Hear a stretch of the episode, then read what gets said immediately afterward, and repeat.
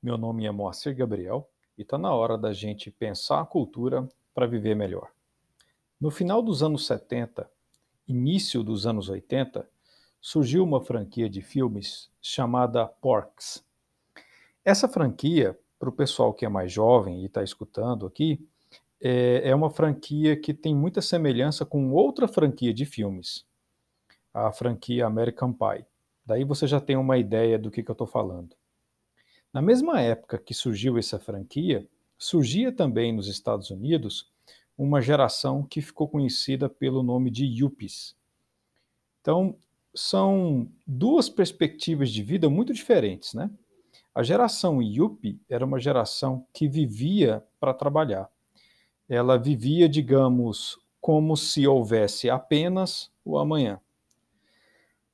A geração Porques, e esse termo geração Porques é de minha responsabilidade, a geração Porques, por sua vez, vivia como se não houvesse o amanhã. Então, são dois extremos, né? Quem vive como se houvesse apenas o amanhã e quem vive como se não houvesse o amanhã.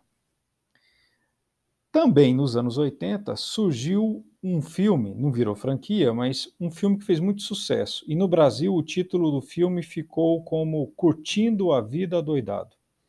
O protagonista do filme era um cara fantástico.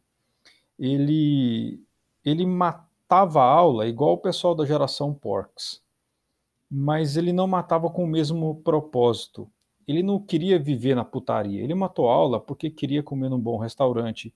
Ele matou aula porque queria uh, curtir um dia ensolarado ao lado da sua namorada e do seu melhor amigo, porque queria ir ao museu. Mas também não era um cara que viveu em função de cumprir as regras.